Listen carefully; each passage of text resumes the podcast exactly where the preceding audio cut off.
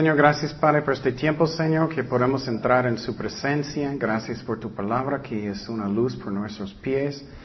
Enséñanos, Señor, llénanos con tu Espíritu Santo.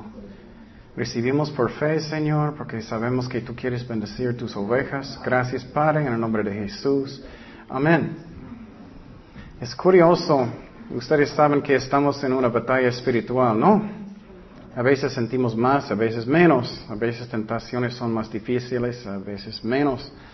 Y no sé por qué, pero ay, hoy el diablo estaba hablando en mi mente mucho hoy, entonces creo que él no quiere este estudio. No sé por qué, pero vamos a ver. Pero estamos en una batalla espiritual y como siempre estoy diciendo, necesitamos estar en la palabra de Dios mucho, orando mucho, porque el diablo siempre quiere tentarnos. Bueno, Romanos 6 y un resumen de un bosquejo del, uh, del, libro, capítulos 1 al 6, es una explicación del Evangelio. Si quieres entender el Evangelio muy bien, necesitas leer estos capítulos. Capítulos 7 y 8 es nuestro camino con el Señor, con Jesús. Capítulos 9 al 11 habla de salvación de los judíos y finalmente 12 al 16 habla de mi servicio con Jesucristo, si quiero servirle. Y entonces, ah, básicamente, son tres cosas. Somos salvados por fe, caminamos por fe y también servimos al Señor por fe. Entonces empezamos en versículo 1. Romanos 6, 1. Dice, ¿qué pues diremos? Perseveremos en el pecado para que la gracia abunde. En ninguna manera, porque los que hemos muerto al pecado, como viviremos aún en él? Entonces, Pablo está hablando en esta forma porque él uh, estaba pensando que personas van a acusarle, somos bajo de la gracia, entonces podemos pecar cuando queremos. Y la razón es porque en el capítulo 5 él enseñó que somos justificados por medio de qué? De la qué?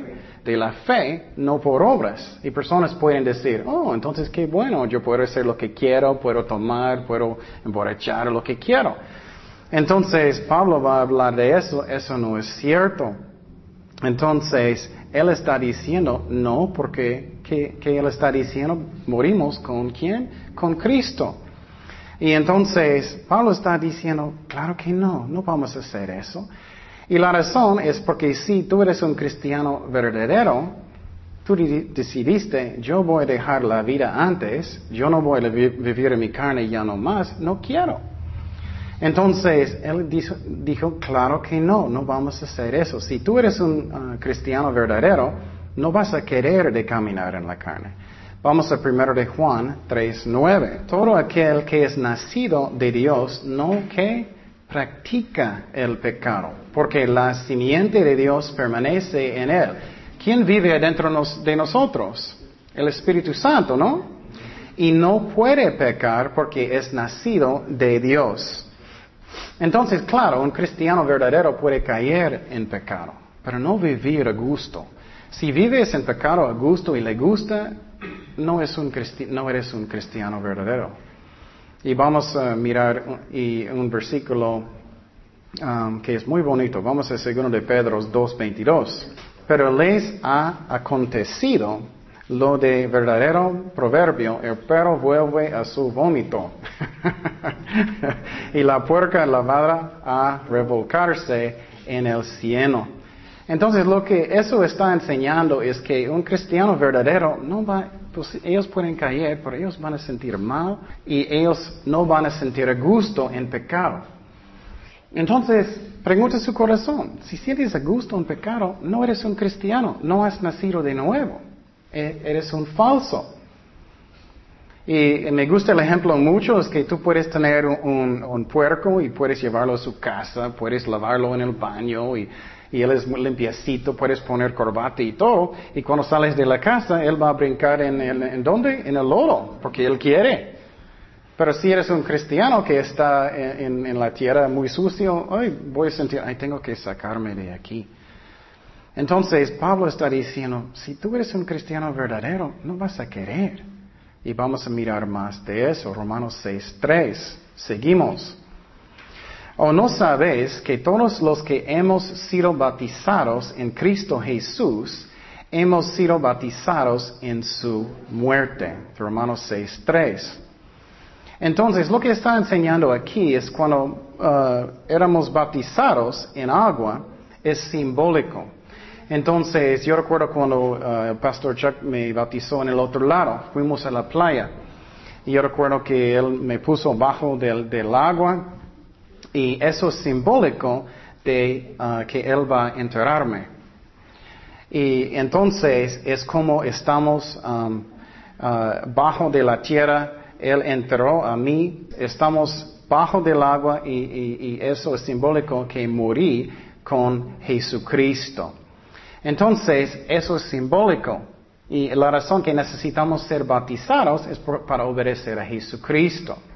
Seguimos en Romanos 6.4, uh, Romanos 6.4, que dice, porque somos sepultados juntamente con Él para muerte por el bautismo, a fin de que como Cristo resucitó de los muertos por la gloria del Padre, así también nosotros andemos en vida nueva.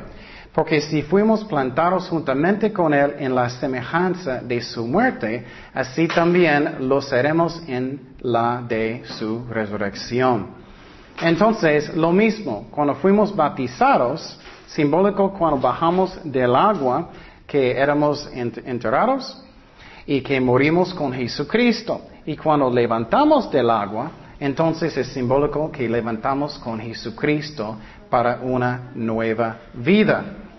Entonces, antes de aceptar a Jesucristo, mi, uh, mi, espíritu estaba muerto, mi espíritu estaba muerto. Pero después de aceptar a Jesucristo, ya mi espíritu vive, nací de nuevo. Vamos a 2 de Corintios 5, 17. Dice, de modo que si alguno está en Cristo, nueva criatura es. Las cosas viejas pasaron y aquí todas son hechas que nuevas, gracias a Dios. Entonces, somos nuevas criaturas en Cristo si somos cristianos reales. Entonces, cuando yo fui bautizado, eso no me, me salvó. Eso no me salvó. Lo que me salvó era que mi fe en, en el sacrificio de Jesucristo, ¿no? Entonces, la razón, necesito bautizar es para ser obediente, pero eso no me salva. Y por ejemplo, hay muchas personas que ellos fueron bautizados, pero cada semana ellos están tomando. Y quiero decirte que es algo que es hermoso, que somos una nueva criatura. Por ejemplo, los que son cristianos ya reales aquí, piensa en su vida antes de conocer a Cristo. Qué increíble la diferencia, ¿no? ¿Recuerdas cuando tú estabas leyendo la Biblia y tú eras, y recuerdas que tú tenías deseos completamente diferentes? Y si eres un cristiano verdadero, ya cambiaste completamente, ¿no? Puedes pensar antes, para mí, para pensar como yo era antes, era diferente persona, ¿no? Completamente. Entonces, si tú eres un cristiano verdadero, ya cambiaste completamente, eres una nueva criatura.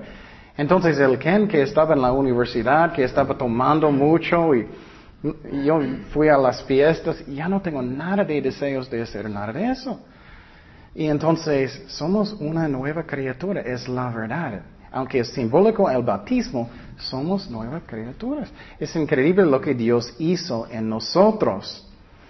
Y entonces, pero si tú vienes a la iglesia pero todavía no quieres leer la Biblia, no quieres orar, no quieres buscar a Dios, quieres hacer malas cosas, todavía necesitas nacer de nuevo. Seguimos Romanos, Romanos 6.6. Romanos 6.6 al 9. Dice, sabiendo esto, que nuestro viejo hombre fue crucificado juntamente con él, para que el cuerpo del pecado sea destruido, a fin de que no sirvamos más al pecado porque el que ha muerto ha sido justificado del pecado, y si morimos con Cristo, creemos que también viviremos con Él, sabiendo que Cristo, habiendo resucitado de los muertos, ya no muere. La muerte no se enseñorea más de Él. Entonces, Cuando yo acepté a Cristo, mi, naturaleza viejo ya no va a reinar sobre mí. Mi carne no debe reinar sobre mí. Ya no más necesito ser un esclavo de pecado. Entonces, otra vez, cada persona que no es un cristiano, que ellos no han nacido de nuevo, ellos tienen una naturaleza pecaminosa. ¿Recuerdas cuando Adán y Eva, ellos pecaron en el jardín? Ellos murieron espiritualmente, cortaron la conexión con Dios. Y cada niño después de eso es un chiquito bonito pecador. y eso es la razón, necesitamos nacer de nuevo. Y cada persona tiene un espíritu, un alma y un cuerpo. Vamos a primero de Tesalonicenses 5, 23. Y el mismo Dios de paz os santifique por completo y todo vuestro ser y que espíritu, alma y cuerpo sea guardado irreprensible para la venida de nuestro Señor Jesucristo. Entonces, cada persona tiene un espíritu, alma y cuerpo. Mi espíritu es quien soy yo, verdaderamente, por eternidad. Tengo un alma, eso es donde está mi voluntad, mis emociones y mi cuerpo. Y como aprendimos el domingo, mi cuerpo siempre, mi carne siempre quiere lo que quiere. Quiero comer, ahora, ahora. quiero lo que quiero cuando quiero, inmediatamente. Mi cuerpo, mi, mi, carne siempre quiere lo que quiere. Y quiere lo malo también. Y no me gusta hasta la muerte, mi cuerpo siempre, mi carne quiere lo malo. Pero cuando acepté a Cristo como, como mi Señor y nací de nuevo, ya soy una nueva criatura. Tengo mi carne y también tengo mi espíritu. Y mi espíritu quiere hacer lo bueno, pero mi carne quiere hacer lo malo. Y cuando nací de nuevo y ya mi espíritu vive, se llama en doctrina la regeneración. Es que eso es un término, regeneración. Tengo una nueva naturaleza. Entonces ya mi espíritu vive. Y esa es la cosa que es muy raro. Personas que no son cristianos verdaderos, ellos están muertos aunque ellos están caminando. Porque la conexión con Dios está cortado. Y ustedes saben cómo era. Tú eres completamente diferente antes de aceptar a Cristo. Seguimos en Romanos 6.10. Romanos 6.10 dice, porque en cuanto murió al pecado, murió una vez por todas, mas en cuanto vive, para Dios vive. Entonces, Él dijo, ¿cuántas veces Él murió? Una vez. Eso es muy importante. ¿Y por cuántos? Todos, ¿no? Todas las personas en el mundo. Y quiero explicar poquito. Hay una uh, doctrina de los calvinistas extremas. Ellos enseñan que uh, Cristo solamente murió por las personas que Él escogió. Pero no, la Biblia dice directamente aquí que Dios murió por cuántos? Por todos. Vamos al segundo de Pedro 3.9. Dios quiere que todos son salvados. Entonces no, nunca debemos dar la culpa a Dios. Cuando personas no buscan a Dios, no es la culpa de Dios. Él quiere que todos van a tener la salvación. Segundo de Pedro 3.9 dice, el Señor no tardará su promesa según algunos que la tienen por tardanza. Entonces, muchos dicen, ¿por qué tanto maldad en el mundo? ¿Por qué Dios deja tanto tiempo? Es que Él quiere que personas van a aceptar a Cristo y arrepentir. Sino que es paciente para con nosotros. Y qué bueno que Él no vino antes de nosotros, ¿no? que aceptamos nosotros. Y no queriendo que ninguno perezca, sino que todos procedan al que arrepentimiento. Dios quiere que todos arrepienten. También aprendimos en este versículo, dice que Él murió cuántas veces? Una vez por todos los pecados. Pero uh, un problema, falsa doctrina en la iglesia católica es que cada misa, cada vez ellos tienen, es como ellos están crucificando Cristo otra vez en su, su rito en, en, la iglesia. Pero Cristo murió una sola vez. No necesitamos ir a una misa por eso. Vamos a Hebreos 9, 24. Dice, porque no entró Cristo en el santuario hecho de mano, figura del verdadero, sino en el cielo mismo para presentarse ahora por nosotros ante Dios. Eh, y, no para ofrecerse muchas veces. En el Antiguo Testamento ellos ofreciendo, ¿qué muchas veces? Los animales, ¿no? Pero Cristo era cuántas veces? Una sola vez. Entonces, para tener un eh, eh, rito en la iglesia para crucificarlo otra vez y otra vez y otra vez y otra vez, eso no está bien. Entonces dice, no para ofrecerse muchas veces como entra el sumo sacerdote en el lugar santísimo cada año con sangre ajena. De otra manera, le hubiera sido necesario padecer muchas veces desde el principio del mundo.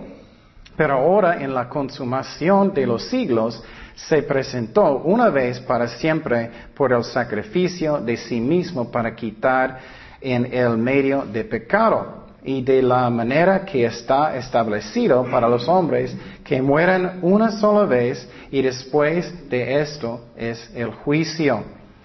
Y otra cosa que podemos mirar aquí también los católicos eh, es una doctrina que no está en la Biblia. Ellos enseñan doctrina del purgatorio que después de la muerte, ah, yo puedo ser más o menos mal y puedo llegar a purgatorio y sufrir por mis propios pecados por un rato y salir. No, dice aquí que mueres y después es qué? El juicio. Y la otra cosa de purgatorio es, eh, la Biblia enseña que solamente un sacrificio perfecto puede morir por nuestros pecados. ¿Cuántos de nosotros somos perfectos? No, nadie. Solamente Cristo, ¿no? Miramos otra cosa aquí, es la razón, necesitamos leer la Biblia. Versículo 28. Así también Cristo fue ofrecido una sola vez, otra vez, una sola vez, para llevar los pecados de muchos y aparecerá por segunda vez sin relación con el pecado para salvar a los que le esperen. Entonces Cristo murió una sola vez por nosotros, por todos en el mundo. Eso es importante porque necesitas entender, a veces iglesias van a enseñar, cosas que no son bíblicos. Seguimos en Romanos 6, 11. Dice, así también vosotros consideraos muertos al pecado, pero vivos para Dios en Cristo Jesús, Señor nuestro. No reiné pues el pecado en vuestro cuerpo mortal, de modo que lo obedezcáis en sus concupiscencias, ni tampoco presentéis vuestros miembros al pecado como instrumentos de iniquidad, sino presentaos vosotros mismos a Dios como vivos de entre los muertos, y vuestros miembros a Dios como instrumentos de justicia. Entonces dice aquí algo muy importante. Necesitamos en versículo 11, consideraos muertos al pecado. Entonces yo necesito creer si soy un cristiano verdadero que morí con Cristo y resucité con Él, con una nueva naturaleza. Ya mi espíritu vive, ya nací de nuevo. ¿Por qué eso es tan importante? Es tan importante porque a veces batallamos con la carne, ¿no? ¿Ustedes? a veces batallamos con cosas, cualquier cosa chisme, amargura, o no quieres perdonar, o, enojo, lo que sea. Necesito creer que morí con Cristo y tengo nueva naturaleza. Y claro, todavía mi carne vive y tengo esa lucha entre mi carne y mi espíritu. Y, y, hablamos mucho de eso en el domingo, cómo podemos tener la victoria en este asunto. Y una cosa que necesitamos hacer primeramente es creer que tenemos la victoria. Si no, puedes decir, Ay, es como soy, no puedo, es como soy. No puedes tener, sí puedes tener la victoria. Y número dos, necesito resistir, necesito resistir. Vamos a Romanos 8, 13.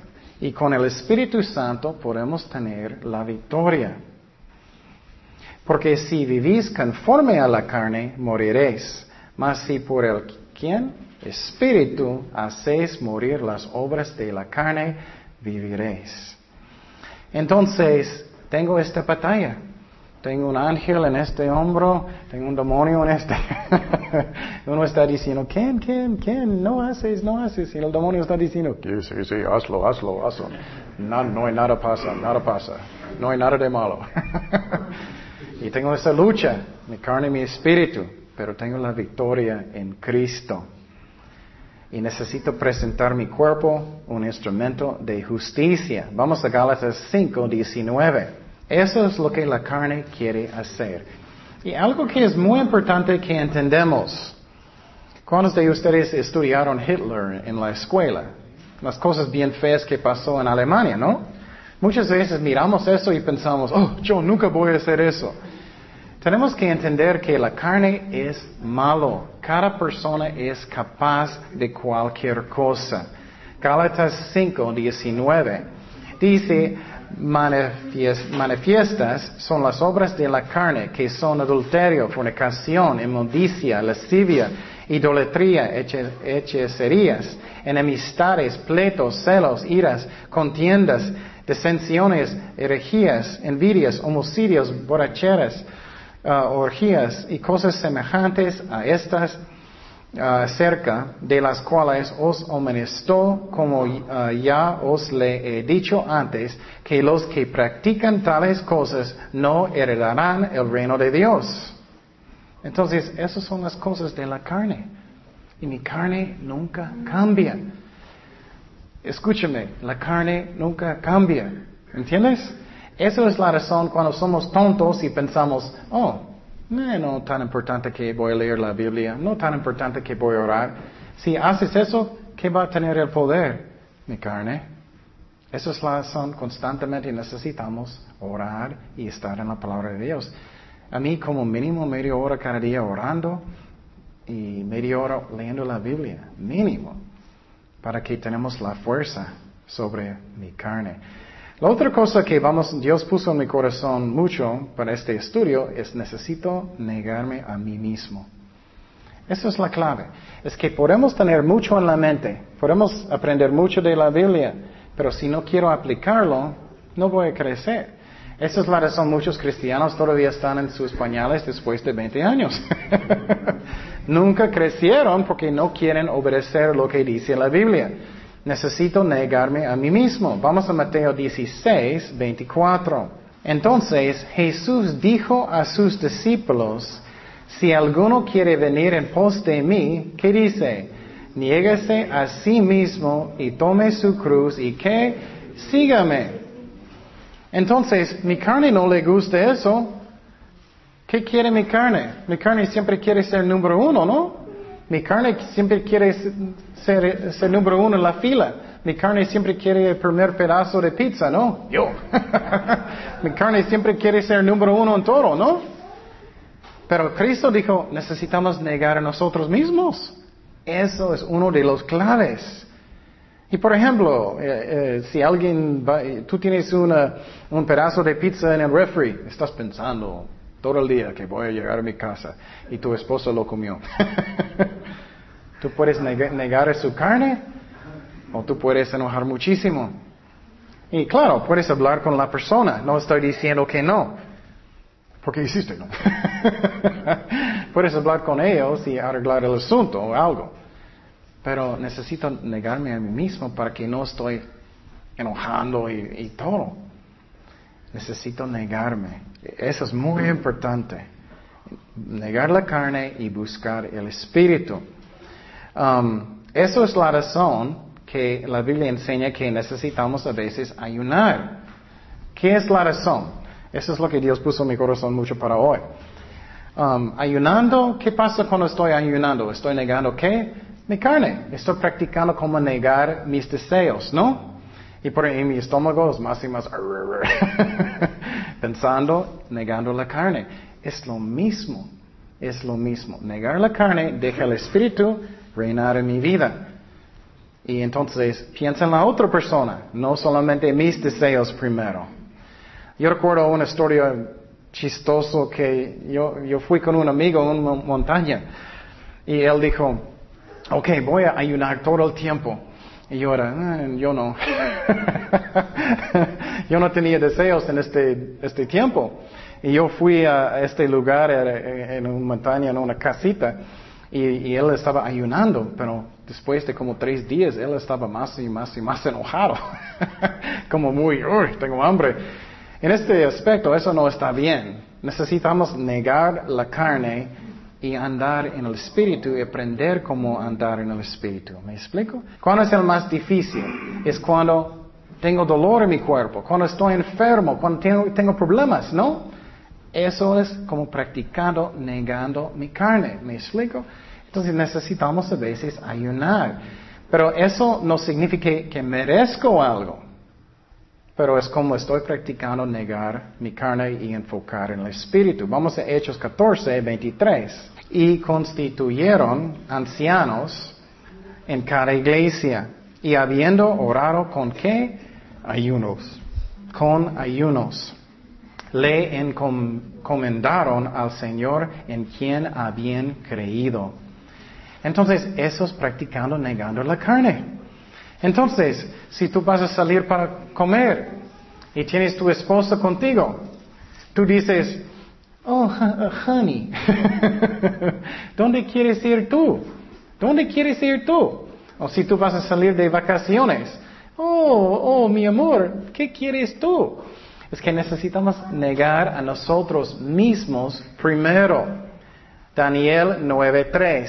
Daniel 9.3 que dice, y volví mi rostro a Dios el Señor buscándole en oración y ruego en qué ayuno, silicio y ceniza. Entonces, eso es la razón para ayunar. ¿Quién más ayunó? Cristo también, ¿no? Vamos a Mateo 4.1. Y es muy importante también cuando estamos ayunando que no estamos anunciando a todo el mundo, oh, soy tan espiritual, estoy ayunando. Mateo 4.1. Dice, entonces Jesús fue llevado por el Espíritu al desierto para ser tentado por el diablo. Y después de haber, ¿qué? Ayunado. Días y cuarenta noches tuvo hambre. Entonces hay diferentes tipos de ayunar. Puedes quitar chocoroles por una semana. puedes no comer cosas malas por una semana. Puedes quitar todo y solamente tomar agua. O puedes ayunar y solamente tomar jugos. Como Dios guía. Y, pero es una forma de negar la carne. Y en estos tiempos enfoque en el espíritu. Eso es el clave. Y tienes, si tienes una actitud de eso todo, todo el día, entonces con cosas pueden pasar, ok, no pronto vas a reaccionar en la carne. Gracias, hermano. Entonces, no pronto vas a reaccionar en la carne tan rápido porque estás orando, estás en la palabra de Dios, estás negando la carne. Y entonces, eso es una clave muy grande. Mi carne siempre quiere el número uno, ¿no? Es mi cumpleaños. es mi día. Yo quiero primero. Tenemos que practicar eso. Es lo que Cristo hizo. Y con eso el poder viene. Romanos 6.15. Seguimos. Romanos 6.15. ¿Qué pues? ¿Pecaremos porque no estamos bajo la ley, sino bajo la gracia? En ninguna manera. ¿No sabéis que si os sometéis a, a alguien como esclavos para obedecerle, sois esclavos de aquel a quien obedecéis? Sea del pecado para la muerte, o sea de la obediencia para justicia. Pero gracias a Dios que aunque erais um, esclavos del pecado, habéis obedecido del corazón aquella forma de doctrina a la cual fuisteis entregados. Y libertados del pecado, vinisteis a ser siervos de la justicia habló como humano por vuestra humana debilidad, eh, que así como para iniquidad. presentasteis vuestros miembros para servir a la inmundicia y la iniquidad, así ahora para santificación presentad vuestros miembros para servir la justicia. Entonces lo que está enseñando aquí es necesitamos presentar nuestros cuerpos para obedecer lo que es bueno. Cada persona es un esclavo de algo. Cada persona. Personas dicen que no. Cada persona es un esclavo de algo. Antes de aceptar a Cristo, ¿qué era? Alcohol, ¿no? Deportes. Deportes no son malos, pero si es su Dios es malo. Mujeres, sexo, dinero, carrera, lo que sea. Entonces, cada persona es un esclavo de algo. O puede ser Dios, que Él es, soy un esclavo de Dios. Cada persona tiene uno. Y entonces personas pueden decir, oh, no es cierto, no soy un esclavo de nada. ¿O no? ¿Ok? Piensa en la cosa que es el más importante en su vida. Esta novela que, que, que Dios está diciendo, págalo. no, no. o Dios está diciendo, quita esa parte de su vida. Eres un esclavo de lo que no quieres quitar de su vida. Entonces, cada persona es un esclavo de algo. Y es mucho mejor que somos esclavos de Jesucristo. Romanos 6:20, Romanos 6:20. Dice, porque cuando erais esclavos del pecado, erais libres acerca de la justicia. Pero ¿qué fruto tenéis, tenéis de aquellas cosas de las cuales ahora os avergonzáis? Porque el fin de ellas es que muerte. Y entonces, antes de ser un cristiano verdadero otra vez, éramos esclavos de mucha maldad. ¿Y produce qué? Pecado produce qué? Muerte, dolor. Personas piensan que no, te, no le afecta las cosas malas. Ay, sí afecta. Muchas veces personas, oh, no es tan importante. ¿Qué sus hijos están haciendo? ¿Qué está pasando en su casa? ¿Qué su familia está mirando? Cada cosa que hacemos tiene un efecto malo. Tenemos que pensar en eso. ¿Qué es el efecto de, adulterio? Hay mucho dolor y pecado en todo, ¿no? Es un pecado que resulta en muerte. Dolor de, niños, todo. Mucho alcohol. ¿Qué, qué, causa eso? Mal salud, muchos problemas. Enojo causa muchos problemas, ¿no? Entonces, pecado, aunque parece que es bueno, siempre llega a cosas malas. Y entonces, tenemos que pensar, y quiero decirte, aunque piensas que son chiquitas, muchas veces justificamos. Y, tenemos que pensar, ¿eso es bueno o malo? ¿Es un efecto bueno en mi vida o un efecto malo? Seguimos Romanos 6, 22. Dice, más ahora que habéis sido libertados del pecado y hechos siervos de Dios, tenéis vuestro fruto la santificación y como fin que la vida eterna. Entonces, después de nacer de nuevo, somos libres de pecado. Entonces, piénsalo lógicamente. Muchas veces sentimos, ay, no quiero ser un esclavo. Pero ¿qué quiere, ¿de qué quieres ser un esclavo? De Cristo, ¿no? No cosas malas. Si soy un esclavo de cosas malas, el fruto es malo, es como es. Piénsalo, ¿qué es el fruto de pecado? Lo que dije, cosas malas.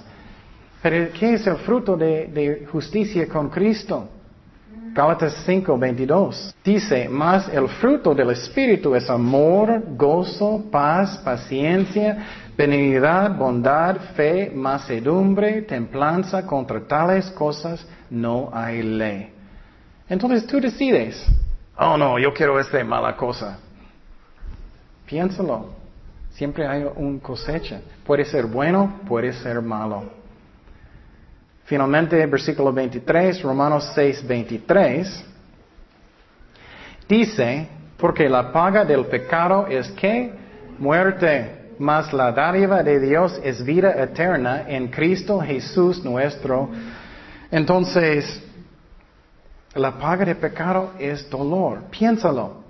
Piénsalo. Persona, si, si alguien está chismeando, ellos están hablando de ti y sientes dolor en su corazón. Ok, ¿voy a ser un esclavo de pecado o voy a ser un esclavo de Cristo?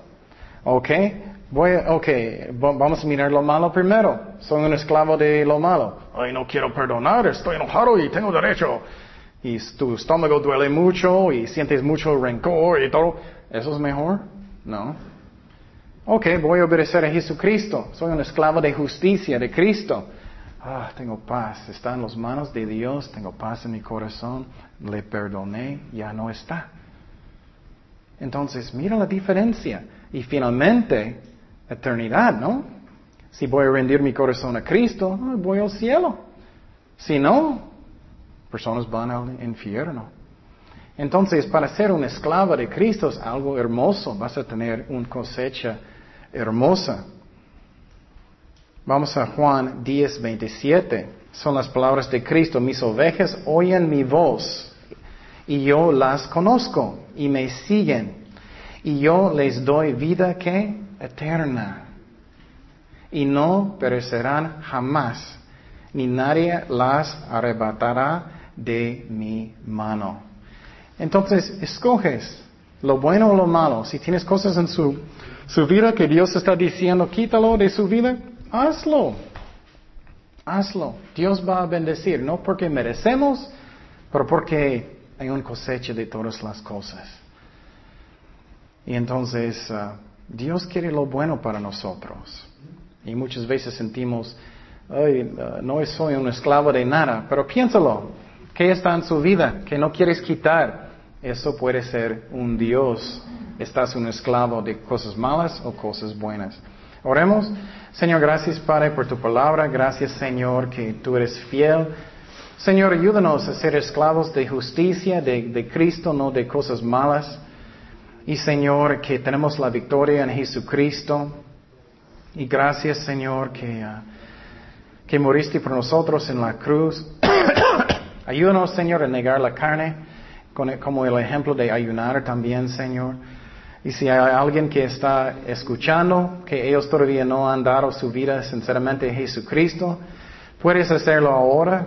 La, Biblia dice que la salvación es un don de Dios, no es por obras, pero necesitamos dar nuestras vidas a Jesucristo. Necesitamos arrepentir de nuestros pecados con la ayuda de Dios.